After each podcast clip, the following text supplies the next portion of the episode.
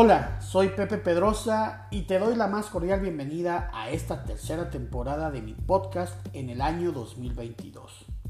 El día de hoy te comparto esta colaboración que espero sea de tu agrado. Bienvenido y que la disfrutes.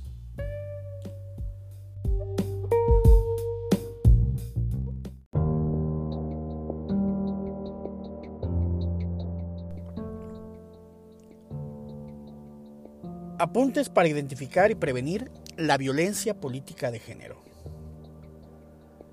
Trascendió a principios de este mes de febrero una discusión en la sesión de Ayuntamiento de León entre un síndico y una regidora. Lo anterior con motivo del informe del presidente del Consejo del Organismo de Agua, de Zapal, el cual fue duramente criticado ya que la regidora de oposición le recordó los contratos que favorecieron a sus familiares y amigos, así como la negligencia de la paramunicipal en la atención a los familiares de aquellos trabajadores que desgraciadamente fallecieron en una planta de tratamiento en un fatal accidente. La discusión se hizo viral en las redes sociales, sobre todo por los calificativos que utilizó el síndico de ignorante y cínica al momento de referirse a su compañera actitudes que al parecer le habían valido ya una denuncia por violencia política de género de otra regidora. Aquí lo sucedido.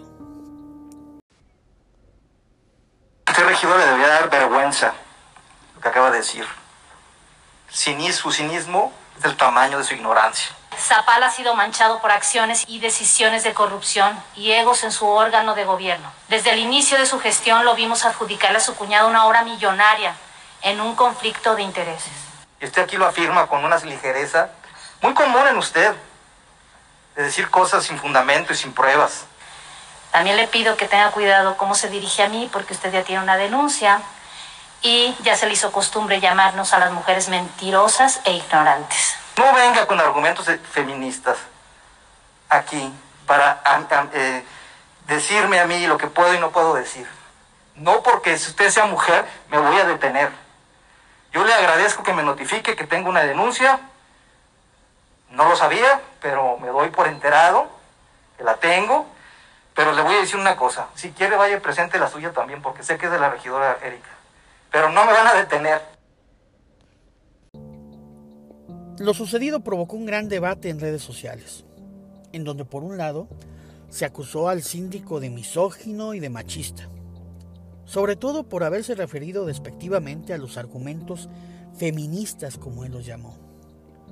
Por otro lado, había quienes le defendían, diciendo que lo único que hizo fue describir las conductas de la regidora, que mentía y que tenía todo el derecho de evidenciarlo que al final de cuentas esto era parte del debate político. Lo cierto es que el caso nos sirve como un caso de estudio para poder aprender de la violencia política de género, conocer sus elementos, las condiciones, las características que la integran y que podamos así identificarla y saber cuándo es que sucede. Elementos que a continuación me permitiré exponer al tiempo que desmenuzamos juntos este asunto. En primer lugar, el sujeto. Puede ser cualquier persona, sea hombre o mujer o, grupo de personas, sin importar su género. Muy en especial los integrantes de partidos políticos, candidatos, organismos gubernamentales, medios de comunicación y o de los distintos órdenes de gobierno. Es decir, cualquier persona puede infringir violencia política de género. En el caso que nos ocupa, es el cínico del ayuntamiento, encontrando ahí, creo yo, un primer error de estrategia, ya que hubiese sido conveniente que la réplica, desmentido o contestación a la regidora lo hubiera hecho otra mujer del H ayuntamiento. Ya que si bien una mujer también puede infringir violencia política de género, en un inicio del debate deja en igualdad de condiciones a las debatientes, restándole a las intervenciones la fuerza, el tono y la masculinidad con la que los hombres solemos imprimir nuestro actuar. No se trata de que los hombres rehuyan en responder o interactuar con una mujer. De hecho, el ignorar o evitar el debate es también otra forma de violencia. se trata de que los hombres sean conscientes y aborden con cuidado y sobre todo con el respeto debido la interacción con nuestras compañeras. En segundo lugar, el contexto. Debe darse en el marco del ejercicio de derechos políticos electorales, o bien en el ejercicio de un cargo público, ya sea que esto se desarrolle en público o en privado, no importa. En este caso, estamos justo en el desarrollo de una sesión ordinaria del H Ayuntamiento de León, Guanajuato. Así que no queda duda de que estábamos en el contexto indicado. Punto número 3. La finalidad. La finalidad debe de ser la de menoscabar o anular el reconocimiento, goce y o ejercicio de los derechos políticos electorales de las mujeres. La interpelación que es el síndico claramente tiene el objetivo de evidenciar y desmentir a lo que él considera como falsedades de su compañera regidora. Es evidente que trata de afectar su credibilidad. Aunque preguntémonos, ¿en realidad anula o afecta el reconocimiento, goce y ejercicio de su derecho a manifestar los señalamientos en contra del organismo de agua? ¿De verdad lo afecta? Porque además el síndico no podría y no debería evitar que una regidora diga lo que piensa y critique como lo hizo, ¿no? Un cuarto componente, un, cuarto elemento de, de este análisis que estamos realizando son los componentes violentos.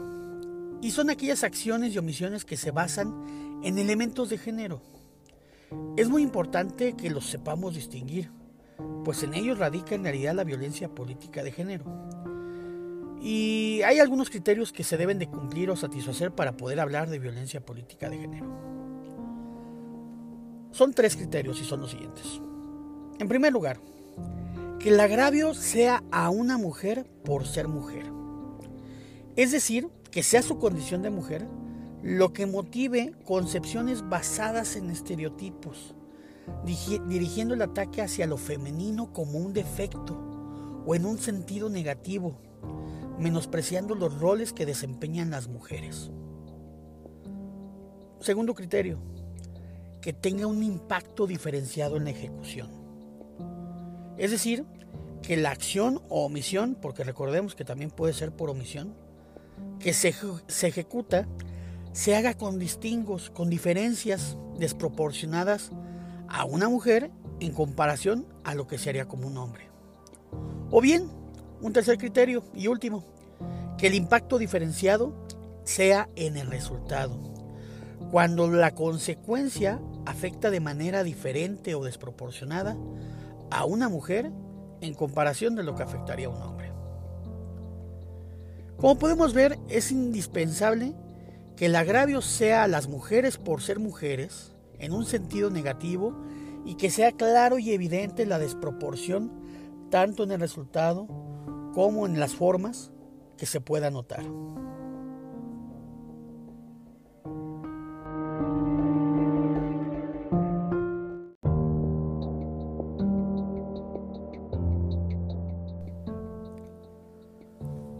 Volviendo al análisis que nos ocupa, el síndico no se apoya ni argumenta estereotipos que pudieran significar una violencia simbólica en contra de la mujer. Sin embargo, tuvo el desatino de referirse a los argumentos feministas de una manera peyorativa. Creo que fue esto último lo que le valió la crítica de la clase política. En la valoración diferenciada de la ejecución y el resultado de los señalamientos del síndico, creo que es donde podríamos sentar el centro del debate y podríamos analizarlo a la luz de dos preguntas muy sencillas. En primer lugar, ¿hubiera utilizado el síndico el mismo tono de voz y los mismos calificativos si sus señalamientos los hubiera realizado a alguien del género masculino? ¿Las expresiones del síndico inhibieron o menoscabaron el actuar de su compañera y el resultado del debate e incluso de la sesión del ayuntamiento? Sin pretender resolver el caso en concreto y emitir una valoración que además no nos corresponde, Sirve a este análisis solo para exponer los supuestos sobre los que la autoridad electoral debería de resolver una eventual denuncia por violencia política de género, si es que lo hubiese. Los apuntes para prevenir la violencia política de género. En la discusión de lo público y en el ejercicio de la política, es inevitable e indispensable el contraste de las ideas. El, debate es muchas veces apasionado porque encuentra justificación ideológica e incluso personal entre los servidores públicos y actores políticos que formamos parte de ella. Es por ello que resulta necesario que todo aquel que aspire a desarrollarse profesionalmente en la política o incluso fuera de ella, se prepare y se entrene respecto a la violencia política de género. Si bien lo mejor que puede hacer el género masculino respecto al reconocimiento y avance de las causas femeninas es no estorbar, me permito compartir con todos ustedes, y en especial con el género masculino, algunos apuntes que me resultan necesarios para que todos los hombres que formamos parte de lo público y que interactuamos o polemizamos con mujeres, sepamos identificar y prevenirla. Punto número uno. Reconocer nuestra condición machista. Somos herederos de una cultura machista que debemos de reconocer para evolucionar. A menudo y de manera inconsciente propinamos frases, formas y modos que no son correctos. No se valen esas declaraciones donde decimos, yo no soy machista, yo estoy a, favor del feminismo. Son declaraciones que no debemos de hacer porque suena a justificación, incluso a negación de lo que es evidente. Y lo evidente es que todos los hombres somos machistas por origen, pero no tenemos que serlos por destino por lo que respeto y solidaridad con el feminismo empieza por el reconocimiento de nuestra condición. Punto número 2. Escuchar más que hablar y nunca imponer. Urge que nos dispongamos a escuchar más que a debatir. Que los hombres seamos receptivos y no reactivos ante los posicionamientos de nuestras compañeras.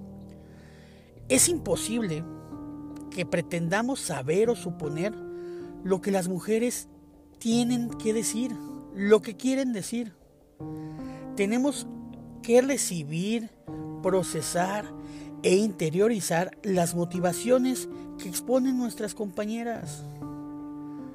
Evitemos calificar o adivinar las intenciones, aunque sean políticas o no, detrás de los argumentos de nuestras compañeras.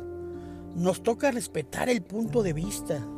Nos toca respetar la libertad y el derecho que tienen de decir las cosas de la forma en que consideren ellas decirlas. Reconocer la valía que hay en la pluralidad del pensamiento y la forma en que se expresan. Nos es prohibido arrebatar la palabra, interrumpir y mucho menos alzar la voz por encima de nuestra interlocutora. Son signos inconscientes que lastiman la comunicación asertiva y que además violentan a las mujeres que durante años han tenido que soportar estos símbolos patriarcales de que su voz no sea escuchada, de que su voz no sea respetada. Punto número 3. Denostar es machismo. Individualizar es agredir. En la discusión de lo público, el hombre a menudo, y quizás producto del machismo con el que hemos sido educados, se ha normalizado que tratamos de descalificar y desvalorizar el argumento de la contraparte. Queremos imponer nuestra visión en contra del adversario que sostiene otra distinta a nosotros. Inconscientemente y aunque no lo queramos, el machismo nos impulsa a buscar inhibir, denostar a nuestro interlocutor. Sin embargo, al debatir con una mujer, es aún más importante ser consciente de estos vicios para evitar que nuestras compañeras se sientan vulnerables. Respetar su opinión es indispensable, por lo que no podemos ponerles calificativos a sus expresiones, y mucho menos a ellas. No podemos calificarles ni ponerles adjetivos a ellas. El uso de adjetivos es no solo innecesario, sino que además resulta en agresivo y machista. Debemos procurar siempre interactuar con argumentos generales, no individualizar, no hacerlo personal, buscar la objetividad de nuestras palabras y argumentos, una objetividad basada en la amabilidad, el respeto y la apertura de quien no busca avasallar a la contrincante, sino retroalimentarse de ella. Cuarto punto. Educar nuestra proyección física y verbal. Debemos identificar que nuestro cuerpo proyecta, así como el tono de nuestra voz. Debemos cuidar nunca contrariar molestos o enojados. Hablar con un tono mesurado, afable, nunca exasperado. Reflejar tranquilidad y apertura al diálogo. El movimiento de nuestras manos de nuestros brazos, nuestras miradas y las actitudes que, que tenemos son herramientas que no deben ser intimidantes, deben ser ecuánimes, pausadas y equilibradas, para nunca enviar un mensaje de agresividad o altanería. Punto número 5 y último. Respetar el argumento. No debemos esperar un resultado. No hay vencedores ni vencidos. No se trata de ganar la discusión y por lo tanto no debemos esperar desagravios, disculpas o reconocimiento de errores. Forzar a que se rindan explicaciones o a que repitan argumentos, aunque fuesen, aunque fuesen erróneos, resulta en violento y agresivo. Vale más la ecuanimidad de dejar claro nuestros argumentos. Incluso reconociendo la posibilidad de que nos estemos equivocando, de que no sean correctos. De meritar el de nuestras interlocutoras no debe ser el cierre de un debate. Nadie gana y nadie pierde. Simplemente se exponen las ideas y el juicio de valores debe de quedar en la opinión pública o en aquellos que presencian el debate. Estos son tan solo algunos apuntes que me parecen urgentes en el debate político y público no solo con las mujeres, incluso deberían de ser regla general sin importar el género. Espero que estos apuntes les sean de utilidad. Me despido no sin antes recordarles que es importante que respetemos y abramos el diálogo con las mujeres. El día que reconozcamos que lo público tiene más de entraña que de fuerza, habremos dado paso agigantados por la dignificación de la política. Que tengan una buena semana. Hasta pronto.